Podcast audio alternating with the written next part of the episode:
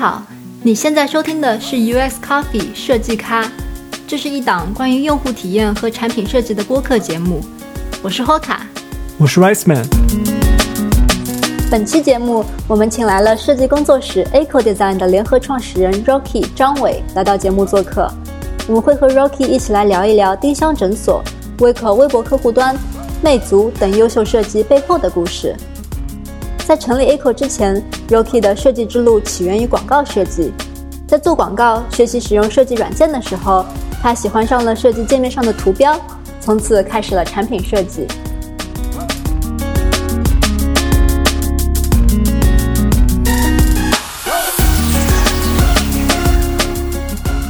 当时因为我学呃 Illustrator，然后呢，在学这个工具过程中，我就发现我对那个就是界面上面那些图标，呃，很感兴趣。就现在我可以表述的很清楚，那叫界面上的图标。但是特别有意思是，当你当我毕业的时候，其实你你说不出那个东西叫什么，你不知道它叫界面，它叫图标，就甚至没有这种词汇当时来描述它。我毕业的时候大概在两千零三年。啊，其实我接触对，就是你那会儿觉得，我当时我记得我是那个五 D 多媒体是一个更早的论坛，然后在里面是个版主啊，然后我就呃，因为 Illustrator 画的还不错嘛，然后就就画很多东西去发表，然后我当时就发过一个帖子，我还问我说大家有没有人知道，哎，我们这个软件里面就是控制那个工具的那些图示那些小的东西叫什么？有没有人是专门做这个的？啊，我我发了一个帖子专门问这个，但好像没有什么人回，大家都说哦，好像不知道这个东西是什么，就很模糊那个概念。就现在听起来会觉得很可笑的样子，就是觉得这个特别怎么会没有人知道这个行业，对吧？就是嗯，但是对于我们那会儿来说，就是我我当时就对那些小图示啊、小图形就挺感兴趣的，呃，所以当时就做了很多这些临摹，然后呃。有一个特别偶然机会，就是我发现有个 China UI，其实就在讨论当时这些 UI 设计界面的设计，是唯一一个论坛。我通过那里边呢，就认识了当时我在金山的后来的同事，他们其实在实际运营这个论坛的，就是我在金山里后来的那个经理。对，然后他也是通过论坛把我招进了金山，所以我才知道金山当时就有了这样一个部门在做这个叫界面设计。啊，这个团队有三四个人。啊，然后呃，服务于这个什么，当时金山读霸呀，金山词霸呀，金山什么影音播放器啊，播霸好像是，啊，是什么播放器之类的那种，就是就是就非常多的皮肤做很多种东西，然后对对对，就很有意思。然后我说还真的有这样的工作，然后我进去之后，等于就利用业余的时间帮助他们一起维护这个 China UI，在里面也当版主，然后工作的时候本身也做这些，所以这就是我算我最早的一份工作入行了吧。然后在这里边也学到很多东西，啊，然后当时正值这个 QQ 和 QQ 在桌面端争这个即时通讯这个这块市场，所以呃，这个网易当时好像也是其中蛮重要一玩家，就是他当时有个泡泡，泡泡。哦，对对对，当时他有一项政策，其实吸引了很多的用户，就是他们可以免费帮你发短信，就从互联网上发到短信上。对他每每每个月可能都要补贴几百万在这样的业务上，就因为这个吸引了大量用户，所以其实当时他和 QQ 还是竞争蛮激烈的，所以当时丁磊呢就哎知道有我们这么个部门，然后就把我们这个部门的人聊了一遍，所以我们哇，丁磊直接跟你们聊吗？对对对，就聊到我们就跟我们面试啊，去去跟他，所以那会儿就认识丁磊了，丁老板啊，然后嗯，然后就后来我们就一起到广州，所以在。往金山工作了大概半年多的时间吧，其实不长在金山，啊，但当时特别有幸，也是，呃，像现在，因为我们在北京金山，当时就是黎万强、阿里，现在小米的阿狸，他在小米嘛，然后他当时在珠海，所以跟他当时也都认识，还有当时的这个，嗯，呃，后来去腾讯也去小米，这个这个唐木，哦，哇塞，你们这一批人当时就聚在一块儿了。就有联系，没有实际在一起工作，但当时就已经开始认识了。对，嗯，所以我后来呢，就是去了网易，在网易又工作了一年多的时间，在广州啊，就在网易那泡泡部门啊。因为我本身是北京人，呃，我后来也经常发表一些自己作品在网，在那个呃杂志上。一个特别偶然机会呢，这个这个呃，在微软的这个亚亚洲研究院有一个有一个经理，他叫 Dave Verney，也是后来我的一个。很好的一个这个导师吧，然后也是一个我们的经理，他在杂志上看到，哎，这个这小孩儿挺有意思，画了很多这个 Illustrator 画的一些插画，说我们这儿需要设计师，对，然后你那时候画插画就已经上杂志了。对，就是画的一些插画的用 Illustrator 画的，我我忘了是刊登在哪儿，就是当时就是因为，呃，我自己也就投稿，在网上也投稿啊，然后就发过去有一些联系，然后有也有人找，就是问我说是不是要可以刊登一些这些设计的画儿，可能当时这些确实我觉得做的比较早吧，嗯，如果现在再看，呃，只能说你做的比较早，我觉得从技术上来说，真的和现在大家画的这些东西差的还是技技术上差的很远。啊，但是就是因为这样的一个机会吧，啊，然后这个这 Dave Vernay 呢，就是我当时的这个经理，他就看到他说，要不你来北京面试一下，我就来北京。哎，我说微软竟然能，哎，就是发现我，我就当时微软还如日中天的嘛，做那个 Windows 啊，然后啊，我记得是 Vista 那会儿就刚开始兴起，我觉得特别酷。呃，我觉得要有机会能进微软，应该是特别荣幸的一件事情，我就也是蛮努力的，嗯，面试了四次。还是三次，我忘了，非常复杂的一个过程。然后我就加入了这个微软的亚洲研究院。嗯嗯，然后你在我们知道你在微软应该就是做了两年左右吧，然后就有了今天我们要聊的这个主题话题啊，就是 Echo 这个这个东西是吧？那个时候你应该才毕业呃四年四五年，对，差不多，对，毕业四五年，对我在微软工作了。两年零七个月还是八个月的时间，不到三年。然后在这期间呢，呃，我觉得微软对我的帮助真的是非常大。我觉得特别重要的是在里面遇到了非常多的人，就这些人不同的性格、不同的技能，然后给到我很大的这个视野上开拓，还有就是技能上的这个呃这个补充。尤其是我觉得对于我的思考方式，会就是重塑了一遍我的思考方式，就如何去做设计这件事儿啊。嗯，在里边有一个小故事吧，就是也算我个人的一个转折，嗯，我觉得蛮有意思的，就机缘巧合。因为如果在当时来看，就是最酷的这个，大家如果想要操作界操作系统啊、界面这种，可能就是微软这个 XP 啊、Windows 这些，呃，Windows 啊，什么 Vista。所以我当时进去呢，我特别想做这个桌面操作系统，因为我觉得那是当时最酷的东西。但是我在呃期间，就是微软它有一个研究院，还有一个工程院，然后等于把我后来调到工程院了。呃，其中有一个，嗯，这个张艺照，他是这个今天还是在微软这个研究院的一个副院长，啊，他非常厉害，这个做这个视觉，呃，视觉这个，呃，视觉识别这块的深度学习这块的一个专家，他非常非常厉害。然后他当时就跟我说，他说你去做手机去吧，做移动，他说这是未来，啊，他在零四年的时候跟我这么说。那时候还没有智能手机什么的，就刚刚才起步吧，对吧？嗯，对，有那个多普达。当时其实微软反而是当时的 智能手机的最大的这个玩家，但是它量很少啊。多普达其实实际的这个硬件厂商嘛，后来它变成 HTC 啊，然后微软做 Windows Mobile 当时，所以他就跟我这样说。当时我一点都不明白，但是我就说，那反正安排我做这个我就做吧。啊，就是 就机缘巧合就开始做移动设备了，在零六年的时候，应该是零六年、零七年那会儿，对，然后我开始做这个呃 Windows Mobile 这这个操作系统，所以在这里边也涉及到了大量的系统级的设计工作，然后也看到了就 iPhone 发布，当时就是第一代 iPhone 发布，我们正好在做我们下一代的产品，然后震撼还是蛮大的，就就回想你当时看到那个场景。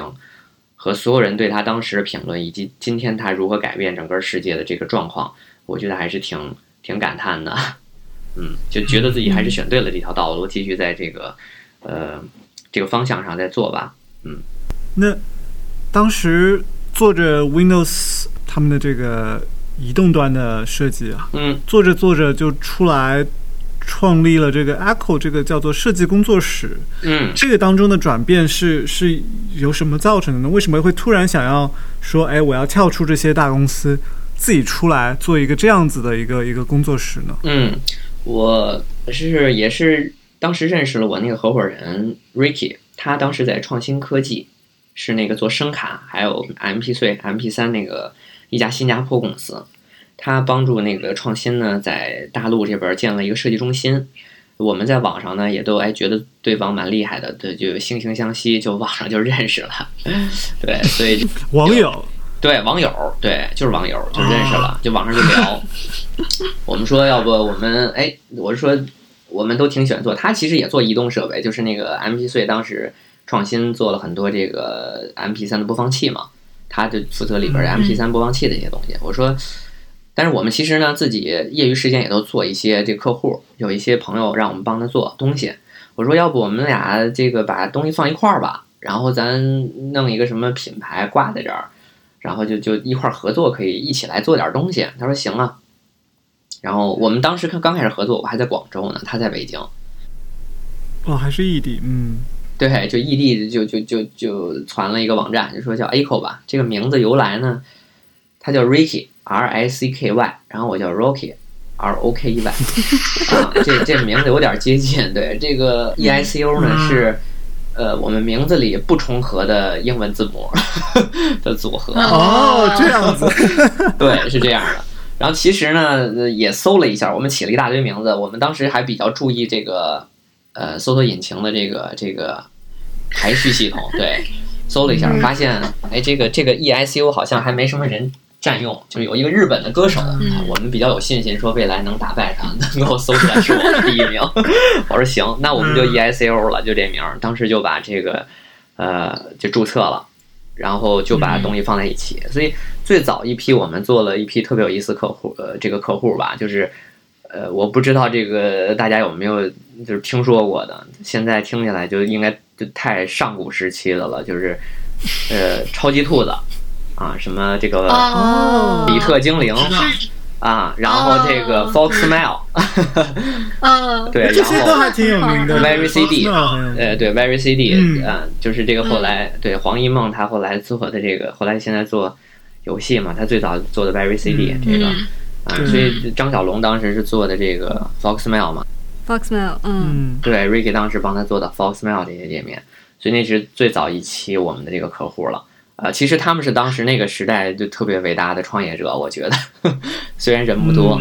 啊，所以那那我我我很好奇，你当时这个时候你接到这些客户，你还是属于一个就是 side project 的这个阶段吗？就是并不是全职工作，还是说已经已经是全职了？不是全职，我们就是利于业用呃利用这个业余时间，晚上晚上做一些东西啊。嗯，业余的就能够，哎，现在听起来就这些名字，至少就我跟 Hoka 两个人都都知道哈，就是感觉已经是比较厉害的客户了，就是像模像样的是一个产品，然后并不是一个比如说小的那一个图标啊，Riceman 的个人网站，对对对对，就就就是像模像样的是个客户了，就是你们他们为什么会找到找到你们呢？就是就是你们当时是凭借什么来吸引到？这些客户的呢？嗯，我觉得好多人都问我们这问题，其实我都不能特别精确回答。我觉得这里边两个吧，第一个你说他们现在看起来都挺牛的啊，其实，嗯，他们我就举个例子，就像你们身边今天看到的创业者一样，他们也没有名气在当时，我们不知道他们会很厉害，但是可能他们当时有意愿，就是我觉得这个很有意思一点，我也在思考，就是说他们当时有意愿通过设计来改变一点自己的产品的这个外观。想去让它变得更漂亮、更好用，嗯，更能吸引别人，更能差异化其他产品。我觉得有这种意识的人，其实你你反观，比如过了十几年，你再回来看，哎，他们就是就就有可能他们这种意意识反映在各个方面的时候，就就是就是他们最最核心成功的一个原因了。嗯啊，就因为他们他们当时找你。他们当时找你的时候，并还还并没有像后来这么有名啊，成功是吧？就是对，其实他们就像很普通的一个呃弄潮儿似的。当时你就觉得，哎，就现在挺酷的，你又做这个比特币了，对吧？区块链的东西啦，啊，但你说这靠不靠谱啊？那么危险是吧？就是一会儿啊，然后一会儿你又弄点儿这个什么共享的了，对吧？这是不是泡沫啊？就他们当时可能是这么一批人，就像你今天也看不清未来会怎么样一样，但是。他们有意愿通过这些东西来尝试的话，哎，就慢慢可能就成功了。这就是他们，嗯，就如果回过头来看，他们就可能不是那么厉害，对。所以，所以这是这是一个。第二个，他们怎么知道我们呢？呃，其实我也不太知道。我觉得可能有几个原因啊。第一个就是做这事儿的人当时还是比较少，呃，这这是一个原因吧。第二个是，我觉得能够了解的渠道也特别有限，就是大家能够获取的渠道也只有这儿。所以其实做的人少，然后渠道也有限，所以很容易聚焦。所所以这是一个呃，我觉得其实当时的时代跟现在有挺大差异的。就是我当时就就类比的一个事儿，就是我当时能在微软这两年半，我画了几千个那种图标，就非常呃，就是你需要去叠那种粉色的透明涂层。我不知道现在还有没有人在这么做，然后用像素去抠那个边缘。我画了几千个，而且不停的在维护它们啊，因为你你没有微信。没有什么王者荣耀，对吧？然后你没有这个其他东西来吸引你的时间，你只要在公司，你一定你就专注在这上班，你就你就沉下心来，你不会觉得耐心是一种能力，但今天可能是了啊，嗯，所以所以这可能是有很大差别，所以包括他们怎么找到我们，就可能很自然的，因为只有这几个选择吧，然后做的这个人也比较少，所以联系到我们，然后就开始做了。啊，但当时并不是因为他们很有名，也就是因为。嗯，其实能找到我们的人也并不多。其实反过头来，我们并不是有非常多的客户找到我们，所以这种匹配也挺，呃，挺自然、水到渠成的了。嗯，对。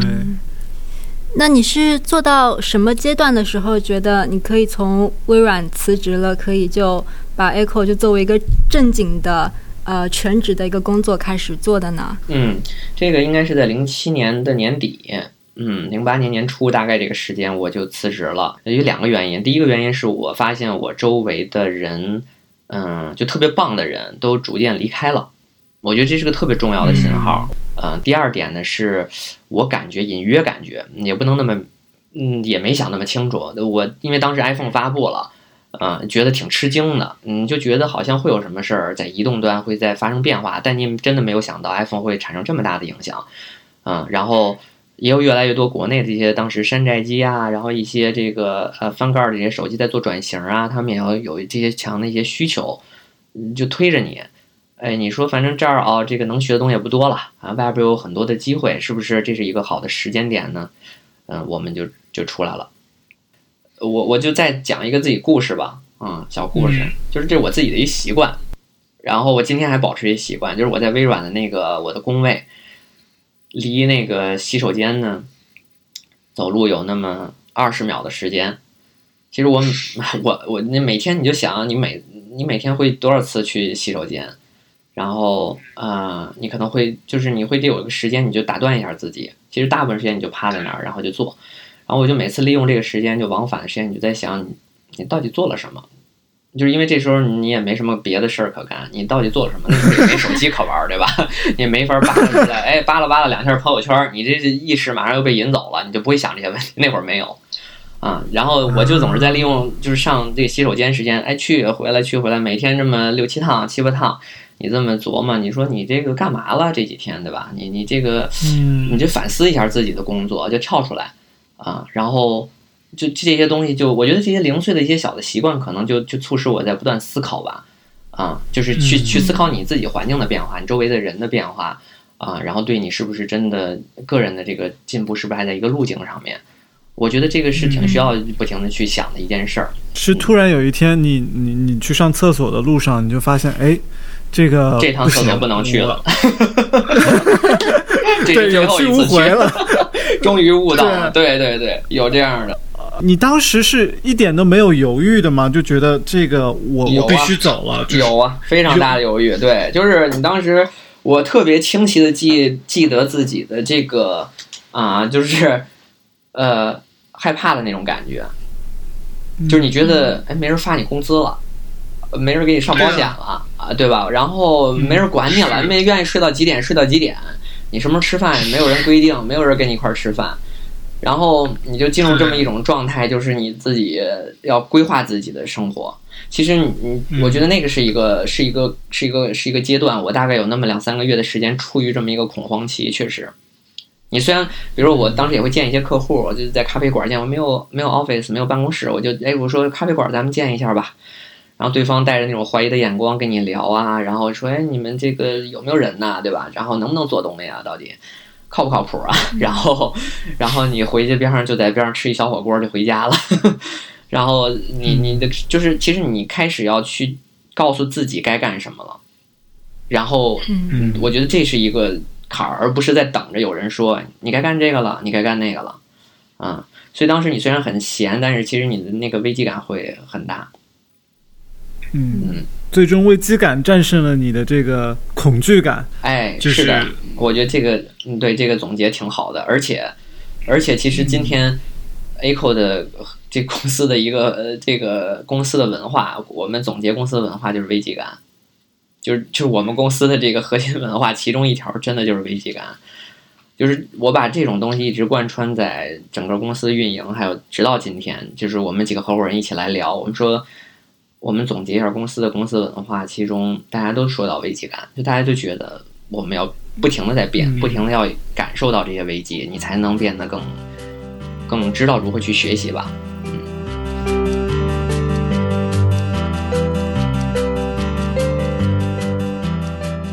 前前面聊到啊，你你就是。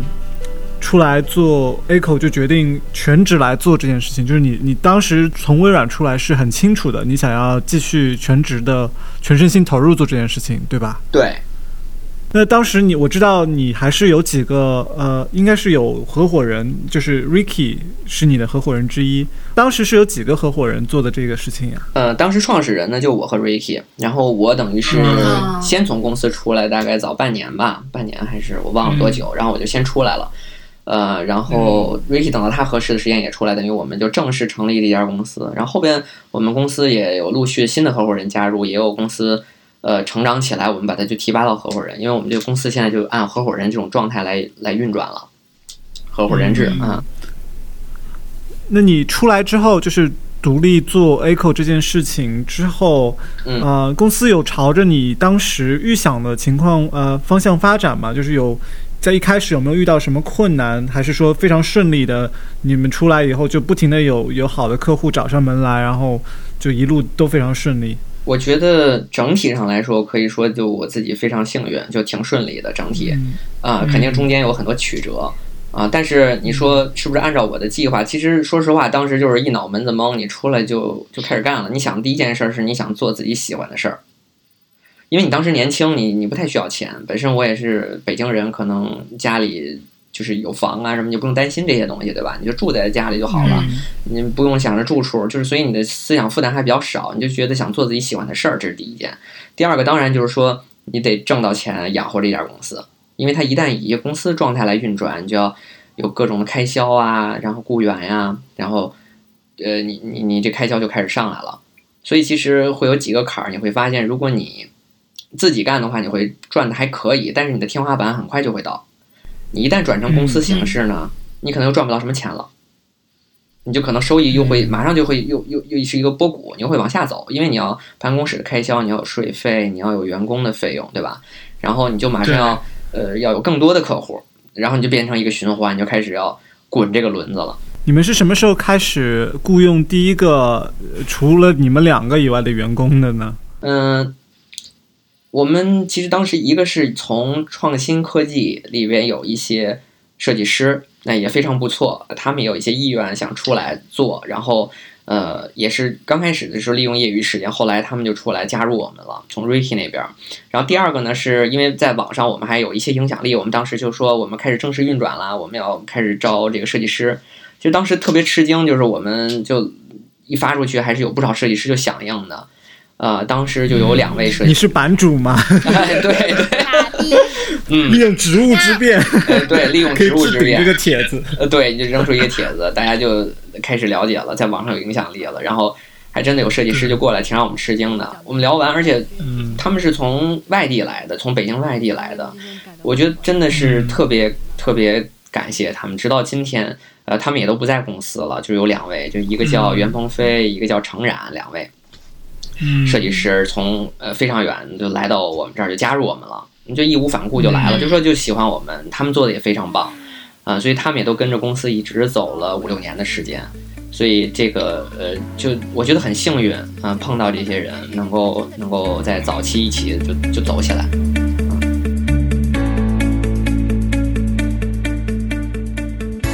很快就是到零九年的时候啊，你们做了一款。非常非常火爆的产品，那个时候我记得还很清楚，我还用的是安卓机，是这个 Hoka 给我有一次给我展示说，哎，你知道吗？这个微博有一个出了个客户端，嗯，哎，挺好用的，还也挺好看的。对，可以换皮肤。对对对，然后我我就记得我当时看，哎，它确实哈，但是看一看，哎，不是微博做的，就是跟微博官方那个客户端好像是不一样的。对啊，这个叫 Vico。对，然后我到很后很后很后面才知道，哦，原来 Vico 背后的是这家公司的名字叫 Aco。对，其实好多人了解我们都是因为 Vico 这个啊微博客户端。啊，他以为我们是一个创业公司做这个微博客户端的，但是对他不知道我们是一家设计公司。对，所以这当时怎么会想到做这个这个事情呢？就是我觉得一般的设计工作室就不会自己做一款产品，对吧？就是你们当时应该客户还是算是应接不暇的吧状态吧？嗯，怎么就会想到自己去做这样一款产品呢？对，当时是创业的一个高峰期嘛，然后在这个。我们经历了，就整个公司经历几个大的阶段。第一个阶段就是智能，整个呃智能机就是移动化的转型，就帮助很多智能机在做呃智能的操作系统啊，智就是智能手机操作系统，还有他们的这个嗯里边整个系统级的这些产品。第二个阶段就是赶上了移动化的产品，就比如说像淘宝的呃第一第一版的这个设计，然后支付宝在安卓版的第一版的设计，然后还有特别早的携程啊，然后微博。啊，其实都是我们做的移动化，就是他们原来都是在桌面的，然后变成移动化的过程，也是当时非常重要一个，就是说，就是这个 mobile first 嘛，移动优先。嗯，那么，那么很多传统的这种传统互联网就在 PC 桌面端怎么变成移动端，这个我们当时参与了很多。所以在跟新浪微博最早的合作的时候，他们就有个对标，就是 Twitter 嘛，Twitter 当时也是刚起来，微博其实就呃慢一些，但是也还算很快了。然后我们当时就跟微博最早期团队就开始合作。做的最早的微博，我们当时在做微博的时候，其实有很多自己的洞察和观点。比如说最早的时候，我们发现，因为微博其实如果回到最早的版本，你们会发现，微博跟 Twitter 没有太大区别，啊，基本就是对标 Twitter 来的。但当时我们有一个观点，就是说，嗯，我们认为中国的消费者希望在手机上看到跟桌面端一模一样的东西，而不是一个被缩减版的移动端的产品。因为当时的微博，举个例子，你看不到。呃，评论的就点进一个里边，你看不到图片。首先，就在 timeline 里面是看不见，时间线里看不见图片，时间线里看不见评论。点进正文之后呢，也还不行。所以它完全是遵照 Twitter 那个超简约的逻辑的，就是就是大家只是发一句话。但当时我就是你从个人的感受来说，就是中国的消费者会真的希望在手机上看到一模一样，就是充分内容的，就是就是它虽然看起来复杂，但实际上它是拷贝过来的，而并不是一个简化版的微博。啊，就是你有这种动力，因为你自己就想这样做，你希望在手机上看到一个，哎，就带着图片，对吧？带着视频，甚至，然后你点进去直接回复，就回复直接在当时就就在那个页面里回复，就是所有东西就就那么一两个页面解决，而不是你要不停的点很多层级。所以这些想法我们当时跟微博沟通过，他们呃也非常理解，在当时那个早期，你不知道可能会什么样的产品来最好，那最安全的方式就是别人做了这个，那你就跟他差不多。所以当时我们帮他做的第一个版本。很多还是遵循着跟推特差不多的逻辑，但还是加入了一些自己的想法，但比较少。我们就在想说，哎，这些，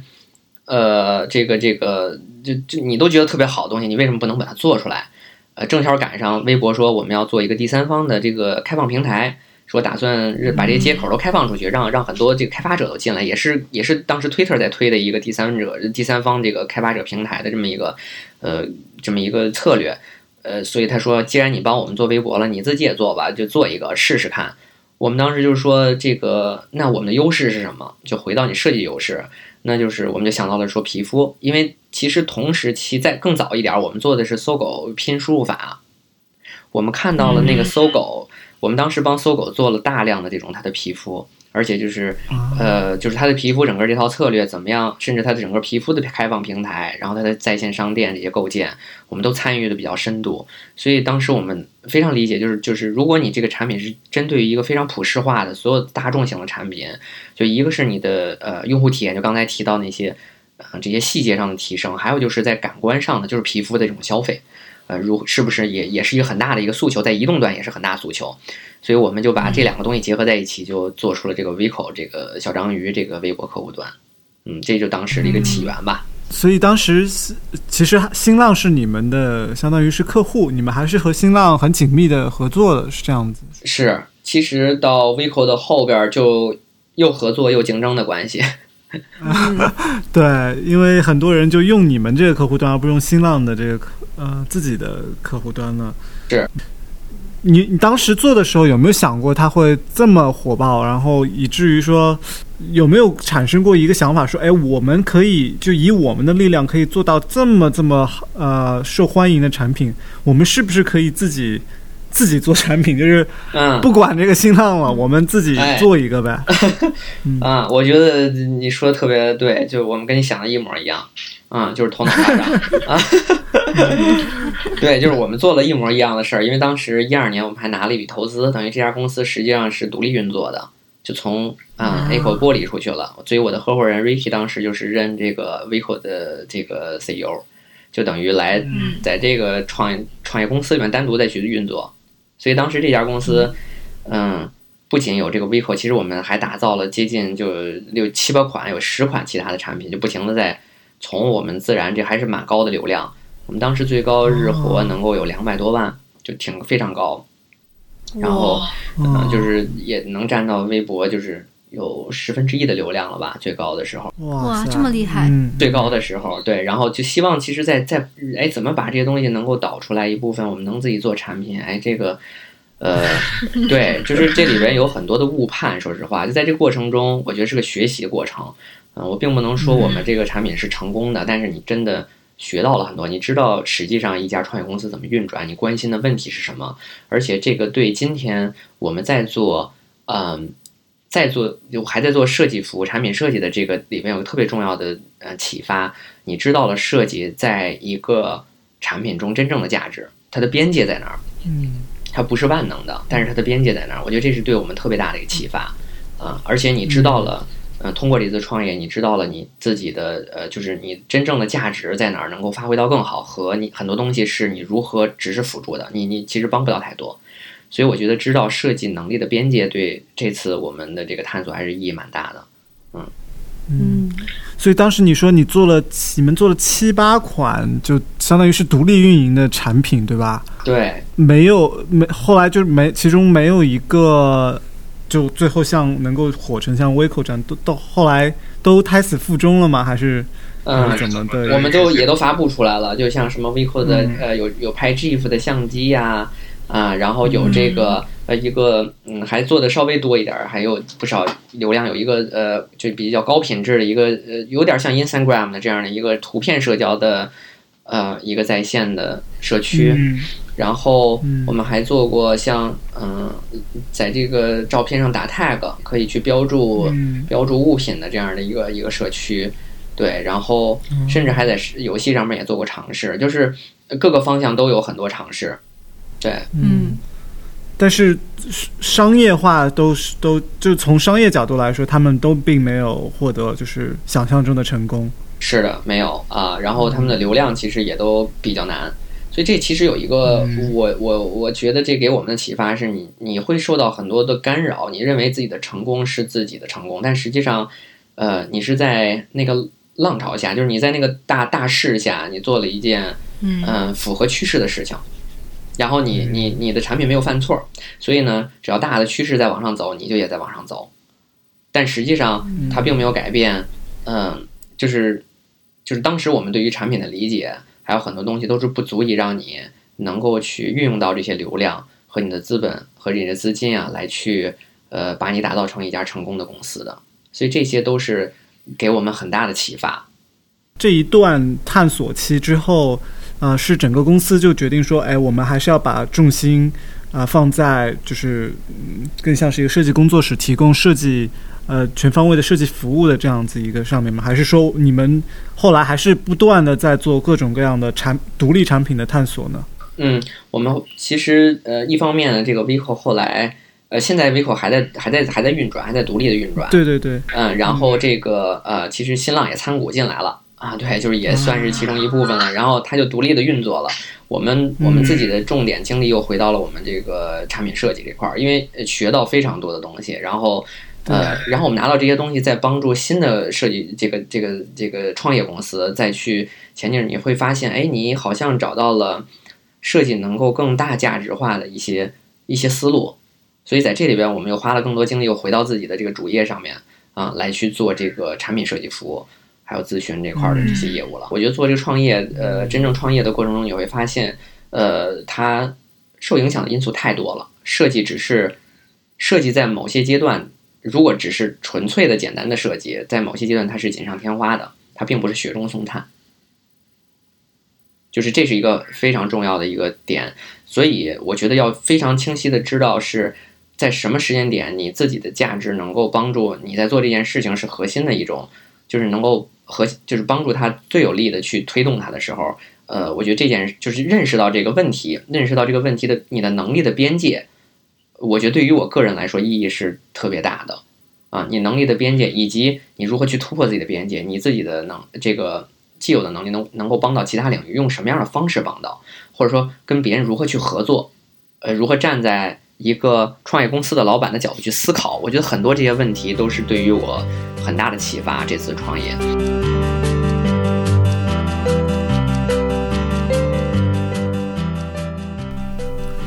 我觉得你刚刚说的这个啊，就是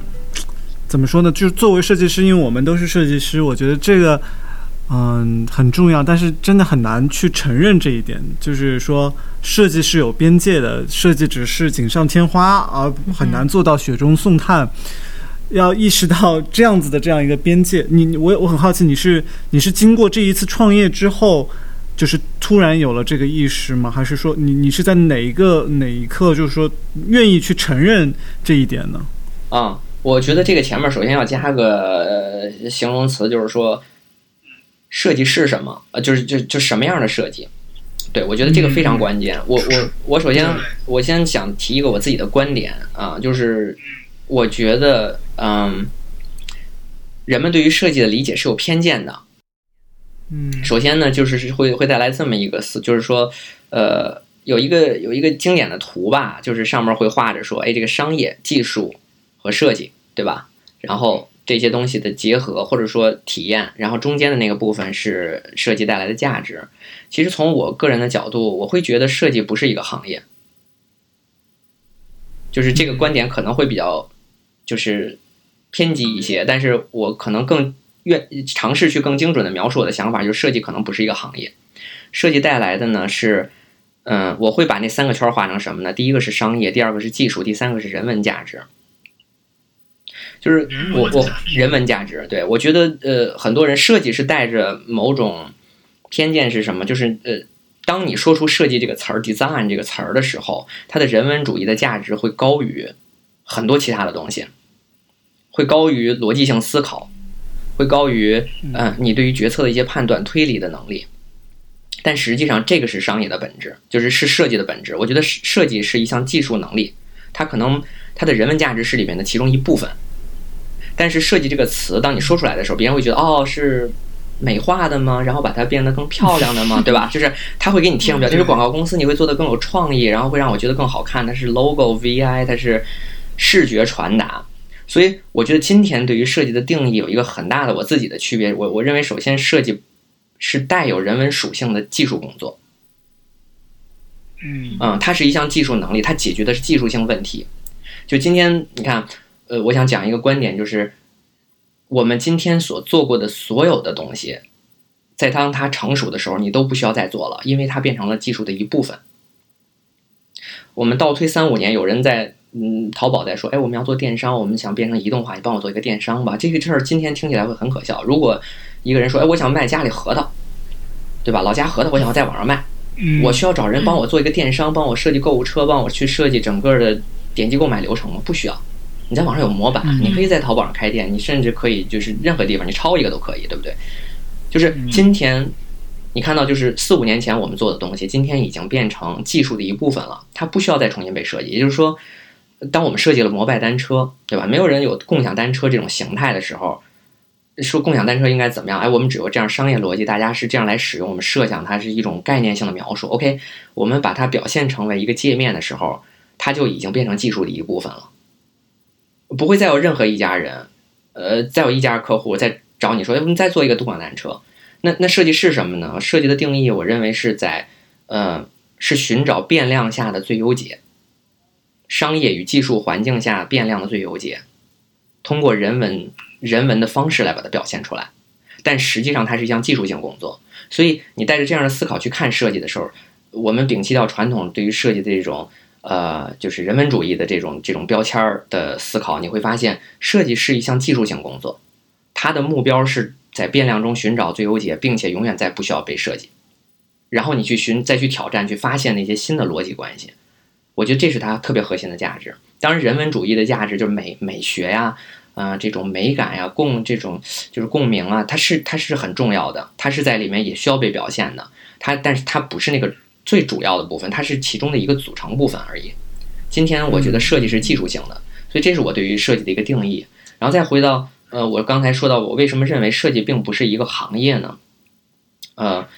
就是因为设计的这种标签化，会把设计变成了好像，嗯，你是在做某种美化性的工作。但实际上，如果这么看，它是个技术性工作的话，嗯，就像呃，就像工程师是一样的，它是在分布在各个行业里面的。它有前端的、后端的，然后它有各个行业里面的，对吧？它有汽车的这种，它专门做算法的，就做做这个视觉识别的 AI 的，都会有。嗯啊，你你就你不能就是工程。工程师太泛了，就像今天，但是你说设计师好像你能把设计师定位一样，但实际上并不能。啊，今天我觉得优秀的设计师不应该被人贴上这样的标签儿，就是他应该是一种，比如说逻辑性的设计师，他是一个模型的设计师。哎，他就我说的模型，可能他是属于比如说呃一种一种呃，他甚至经济模型的这种设计师，算法的这种模型，底层的这种技术构建的这种模型的设计师。嗯，像在我们公司，我会把设计师大概分成这种类型。啊，然后也有专门品牌的设计师，嗯，然后也有解决这种动态的设计师，他是专门解决这种动效问题的。所以，我觉得我们应该像看工程师这样来去来去看看设计师，所以他们是在解决各个行业各个领域里面的各种各样的问题的。它是一项技术性工作，但是它带着一些人文主义色彩和美学的色彩在里面，啊，所以这就回到了，呃，就是对，就是刚才说到那个最最最上面那个问题，就是呃。如果我解释清这些概念的话，可能更好的去说，呃，就是说设计的边界在哪？就是我所说的设计边界是指传统大家对于贴上标签的设计的边界，但是设计本身在今天的定义应该是我刚才所描述的，我希望它是我所描述的那样子。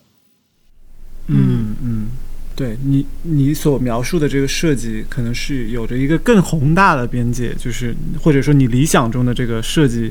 它的这个概念，它囊括的东西更多。就像你前面讲的说，设计经济模型的，他也是设计师，什么改革开放的总设计师。对，我觉得设计设计师是这样的。设计它其实包含太多的组成部分。我把设计会就设计师会就会撇成三类。就第一种就是跟就还是那仨圈儿，一个是商业的，一个是技术的，一个是人文的。嗯，我觉得今天是大部分的设计师都把自己贴上了人文的标签而已。但是未来需要更多的，他是商业设计师，他是技术性的设计师，和他是人文主义设计师，或者他美学的设计师都可以。但是这三就是设计的目的，它就是不存在于这三点里面的任何一点，它也不是一个圈儿，因为设计不是目标，设计不是人类今天消费的一个目标，设计只是一个手段。但是商业是目标，技术很多时候是目标，都它都是，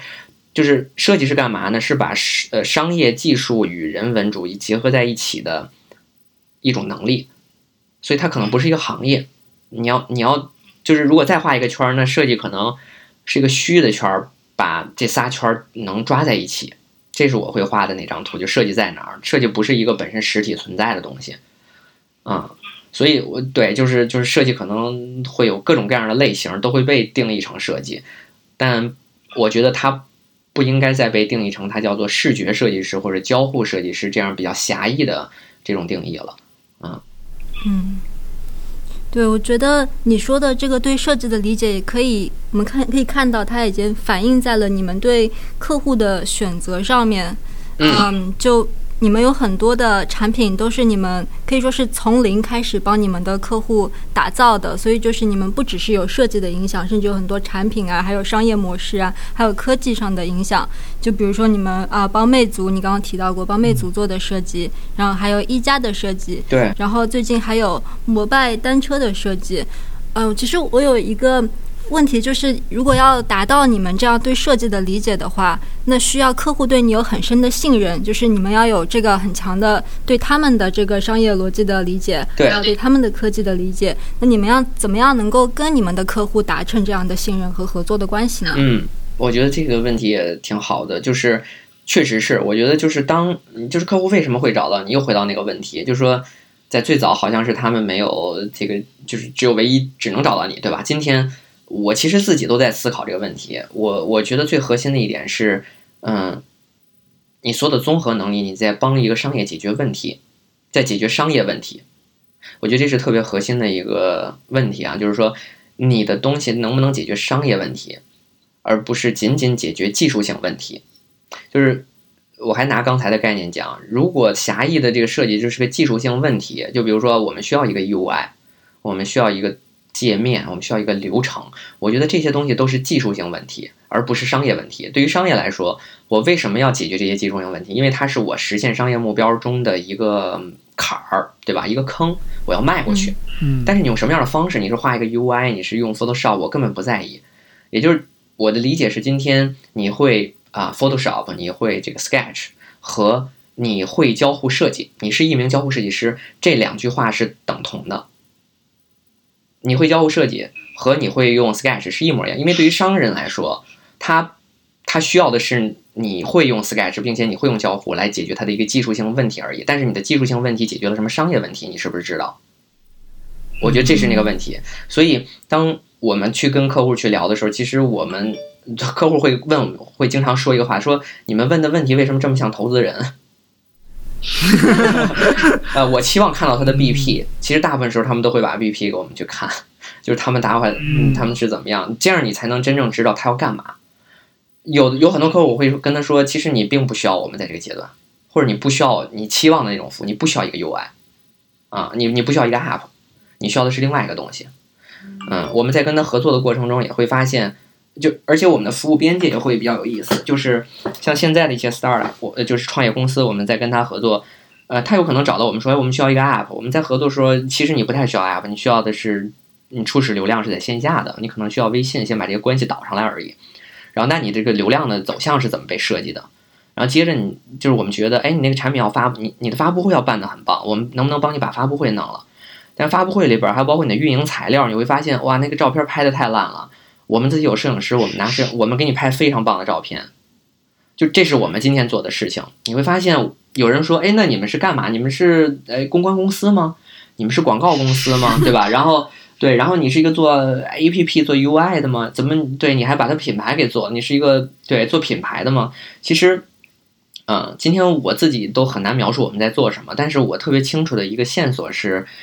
我在帮一家创业公司解决它独有的创业中涉及到与就是我能力范畴的所有的问题，我能够帮他解决，我一定要控制住。就关于信息的、关于内容的、关于这种啊留存传达，还有整个体验过程中的啊，我我能够涉及到的，我要尽我最大的努力把它控制在我的范围内，我才能把这件事情完整的做好，并且帮助到商业实现它的目标。嗯，因为在另外一端还有很多，哎，他怎么去融资啊？对吧？他的运营的这个人从哪儿找啊？然后他的这个，呃，这个呃，如何就跟跟这个竞争对手他去看这个市场的一些数据啊？有很多东西是我不太懂的，但是我要用我所有能够做的事情来补充他所有不懂的东西，啊，所以其实有的人会认为我们是一家装修公司，因为我们自己也做空间；有人会认为我们是做 APP 的；有人会认为我们做 logo 做品牌的。嗯，当客户就是叫。介绍我们给另外一个朋友或者是客户的时候，他会说出各种各样的，呃，这个这个这个描述来。我觉得无所谓啊。我其实我今天就我们这家公司 A 口想变成一个就是这种多多面镜的感觉。有的人就需要 A A 加 B，有的人需要 A 加 B 加 C 都可以。但是我们解决的就是在创业中所有商业想要实现的一些目标，用用设计的这种手法，用产品的思路来去帮他解决掉。嗯。只要对商业有利，嗯啊，并且你们 A 口能够帮助他们去做，你们就会去做。你们并不局把自己局限在某一个一个领域里面。包括我们之后会讲到，你们最近接的一些客户做的事情也都很有意思，就是远远超出了我原本就是想象中一个呃设计咨询公司所接的这个业务范畴哈。就我觉得这这这是很这是很有意思的很有意思的一点。对，嗯。我觉得你们这个模式让我想到了，就是最近呃，至少至少不是在硅谷吧，就是有这样一种就是创投的一个一个趋一个一个趋势，就是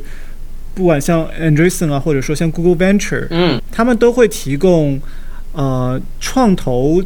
呃公司旗下的一个设计咨询服务，嗯，他们所做的这个服务呢，嗯，当然他们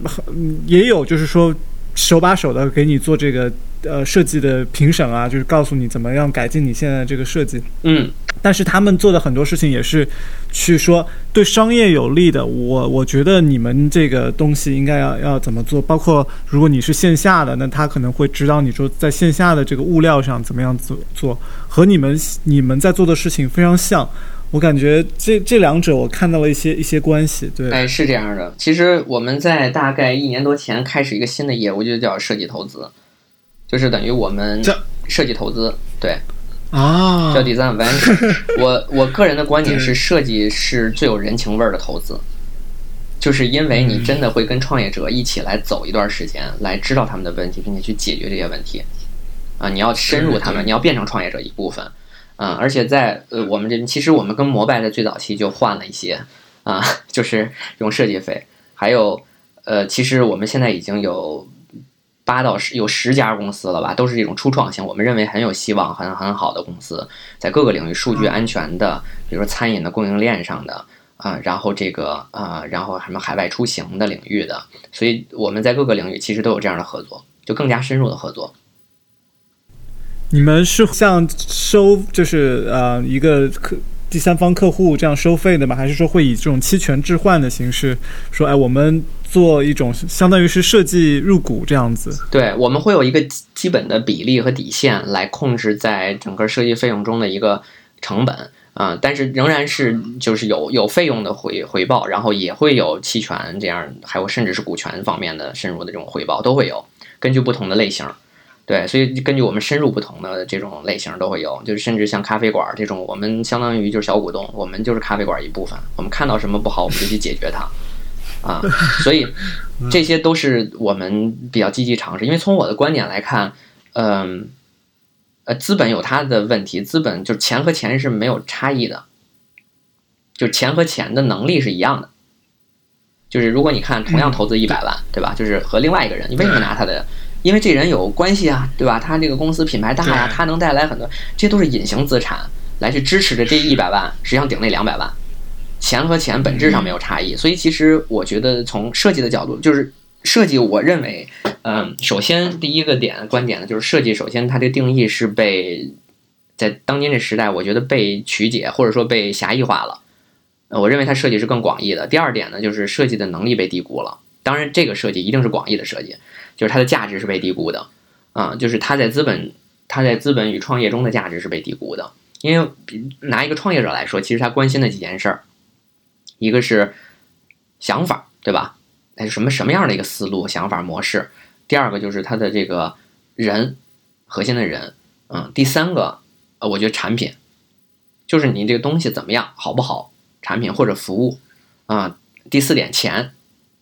然后呢，我觉得就没了，那就这几件事儿。其实他不需要办公室，他不需要什么这个非得孵化器，很多东西，这些东西都是虚的。呃，还有什么前台服务啊，什么这些财务的支持，我觉得律师啊，就是他他都是同质化的，并不解决核心问题。但是我想，设计实际上是能够帮助到整个你的想法还有产品的落地中的最核心的部分的，尤其是在零到一的阶段。所以我觉得设计师今天有个机会，首先就是不要把自己狭义化，第二点就是要深入的参与到，呃，如果你在创业公司，就深入的参与到这种。就是核心部分，因为你是贡献了这家公司最核心的价值的，它最稀缺的价值的，啊，就是一帮人有好想法、有好产品蹲家里，全世界各地，对吧？就是这异地的、remote 都可以解决问题，都可以做出好东西来。但是稀缺的是什么呢？就那四件事儿，啊，所以但是钱都是同质化的，所以我觉得设计这个广义的设计，在未来它它很有可能它是一个资本的服务能力。所以就像你刚才提到的，就是他们正在变成这样，就像那个。Adaptive Pass 是被 Capital One 收购了，对吧？啊，就是我觉得这个非常典型，我觉得特别棒，就是这个就是很好的例子，就是他们是一种资本非常有价值的服务能力，它能够真正帮助资本差异化。嗯，对于创业者来说，我觉得这些东西是有价值的，有很很核心的价值。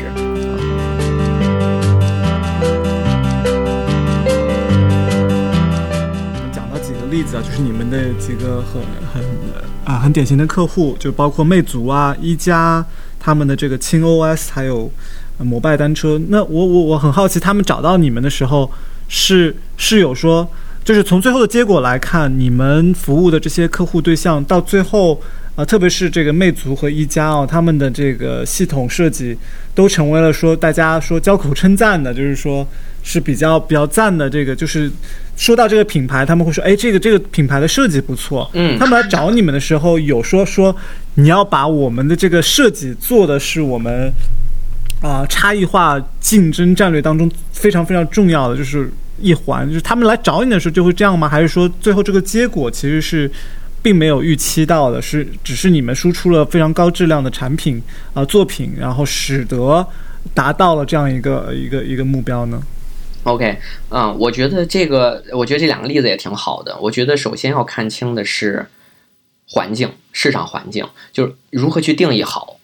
我觉得是非常不一样的。如果你看到我们跟魅族最早的合作的时候，其实你看到的是一片空白，他找到我们并不想是说做到一个什么多好的设计，他说其实。他一个大背景是当时他跟 iPhone 长得很像嘛，第一代产品。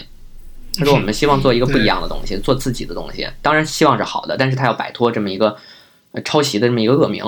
嗯。然后我们就过来之后就就说行，我们就要从头。虽然它其实本质上它做的比 iPhone 确实还早，我们那会儿拿到原型机其实挺早的了。非常早，它就有那个原型机，但是就它赶到一起了，那它这个呃，就是 UI 上的东西也很像。那我们这个就是，我觉得，所以你面对的问题不太一样。所以当时就是你要打造一个针对魅族的优秀的这个 UI，但当呃这个啊当这个呃这个这个嗯一家找到我们的时候，你会看到市场已经是白热化了，它就是它就是非常充分的竞争，就是你手机同质化，所有东西都白热化，系统都都白热化。所以当时就是你需要一些非常大胆的设计，来充分的体现这家公司的差异性，就是你需要的是差异性的东西，就是就是与其他所有人都是一样的，但是你需要把这家公司的价值更更好的体现出来。所以我觉得在呃魅族上本本质上，它在重新塑造一种易用性的过程，就是当时我们不知道智能手机怎么样能更好，怎么样更符合中国人的这个习惯。你在磨的过程中，你在找那个易用性啊，然后还有它自己的品牌特征的过程中，构建了这样一套系统。啊，然后，呃，在溢价的过程中，其实更重要的就是你的认知价值是高于你的易用价值的。虽然易用也是我们非常关注的，但是实际上在很多地方，我们是甚至是呃，在你这个天平的过程中，你在妥协的过程中，你会妥协掉一点易用性，但是你一定要放大你的差异性。嗯，啊，所以这些都是它比较底层的一些理念。因为比如就像一家，它那个有一个轻视窗，然后包括一一行放三个图标。很多地方都是在我们啊讨论了非常多，最后一刻下的决定，啊，就是你妥协掉了的东西，但是你要放大你要表现的东西，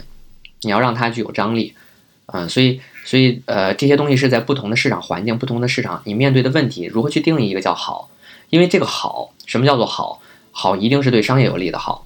又回到那个问题，就是你的好必须是为商业服务的，而不是被美学服务的。嗯嗯，所以。这样才能让设计它是一个更广义的定义，嗯。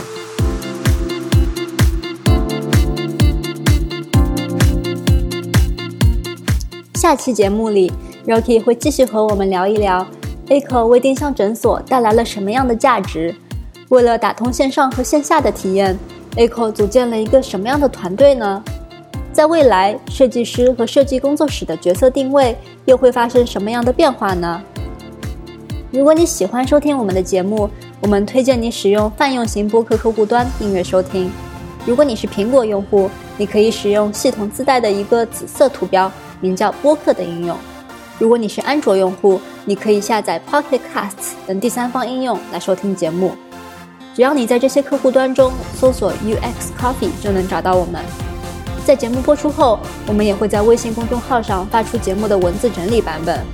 我们的微信公众号也是 UX Coffee，U X C O F F E E。好的，本期节目就到这里，我们下期见。